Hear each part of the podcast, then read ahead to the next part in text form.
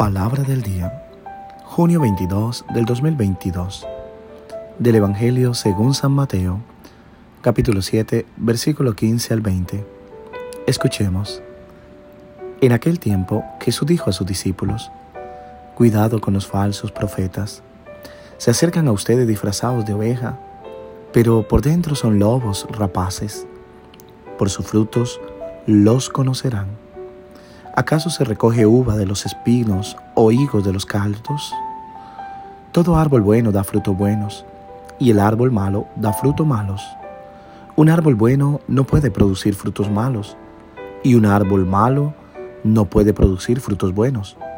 Todo árbol que no produce frutos buenos es cortado y arrojado al fuego. Así que por sus frutos los conocerán. Palabra del Señor. Gloria a ti, Señor Jesús.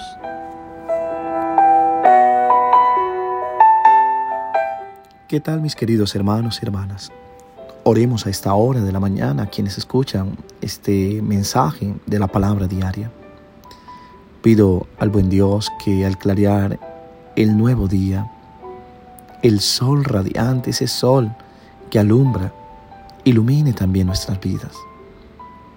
Que ese Dios tan grande, obre con poder, que sea Él haciendo su gran obra en cada uno de nosotros, porque toda obra que hace el Señor en nosotros es una obra de amor.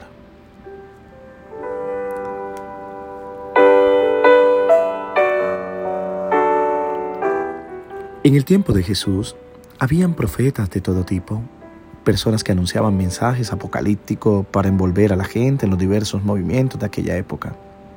Escenos, fariseos, celotes y otros. En el tiempo en que Mateo escribe, había también profetas que anunciaban mensajes diferentes del mensaje proclamado por las comunidades. Tanto es así que las cartas de Pablo mencionan estos movimientos y tendencias.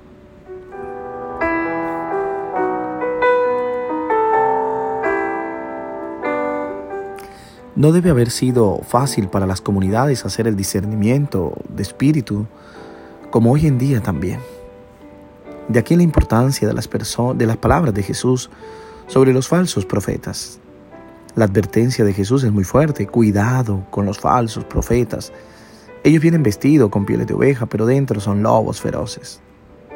Jesús usa esta misma imagen cuando envía a los discípulos y a las discípulas en misión os mando como cordero en medio de lobos.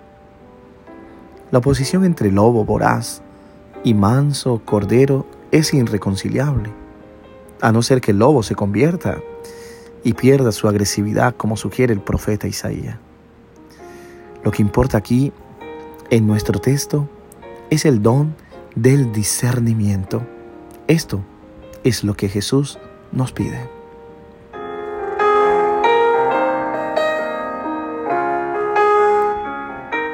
¿Cuánto daño puede hacer un falso profeta si no se tiene un discernimiento adecuado?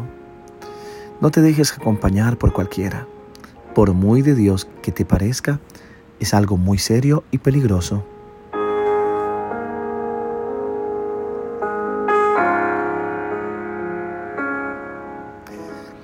Es un mal antiguo disfrazarse de buenos, de justos, de moralistas, de practicantes, de estilo Robin Hood.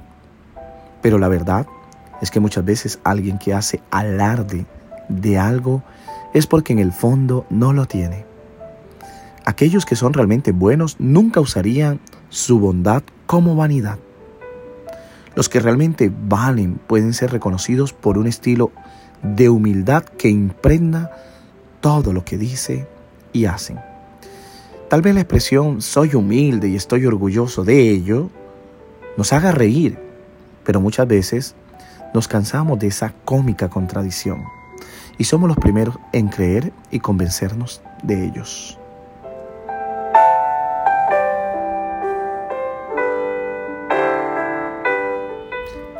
Jesús dice, por los frutos los reconoceréis, pero me gustaría añadir que también hay otra forma de notarlo Ten cuidado con los que se toman demasiado, en serio, con los que no pueden sonreírse a sí mismos, con los que fingen escuchar, pero solo les hablan, con los que dan demasiadas palmaditas en la espalda, haciéndote sentir siempre un poco mal.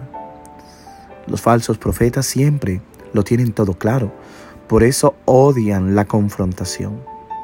No dialogan, sino que sentencian. No unen, sino que quieren uniformar a su voluntad.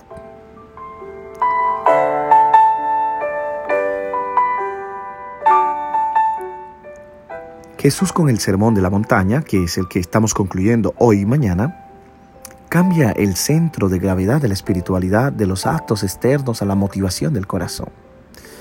Me surge la siguiente pregunta, ¿cómo sabemos si nuestro corazón tiene buenas o malas intenciones? ¿Cómo reconozco a un falso profeta haciéndose pasar por un hombre honesto o un lobo voraz disfrazado de oveja?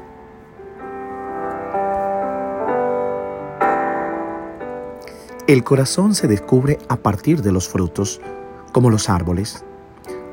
Los reconoceréis, los reconoceréis por su fruto, dice el Señor. Atención, no de las obras, sino de los frutos. Sí, porque si fuera de las obras estaríamos de nuevo de hecho, las obras de los falsos profetas y los lobos rapaces son aparentemente buenas, pero no son sus frutos. Hay una diferencia entre obras y frutos.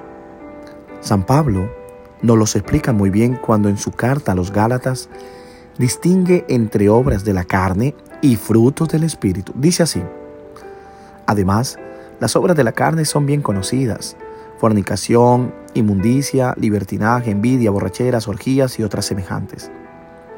Sobre estas cosas os advierto, como ya he dicho, que cualquiera que las hace no heredará el reino de Dios. El fruto del Espíritu, en cambio, es amor, gozo, paciencia, paz, benevolencia, bondad, fidelidad, mansedumbre, dominio propio. Contra estas cosas no hay ley. Así que cuando Pablo habla de obras se refiere a la carne, mientras que cuando habla de frutos se refiere al Espíritu.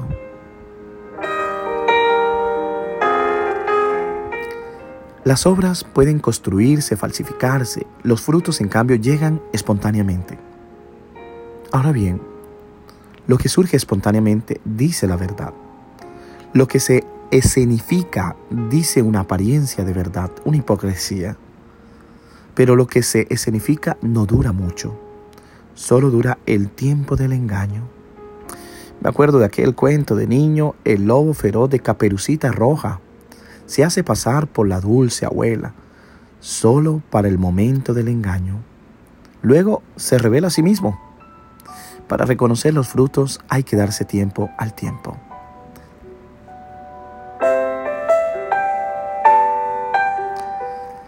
Y tal vez nos lo dice eh, el proverbio que viene en nuestra ayuda. Si son rosas, florecerán. Si son espina, picarán. Que el Señor te bendiga en el nombre del Padre, del Hijo y del Espíritu Santo. Amén. Te deseo un hermoso día y te lo pido, como siempre de corazón, reza por mí.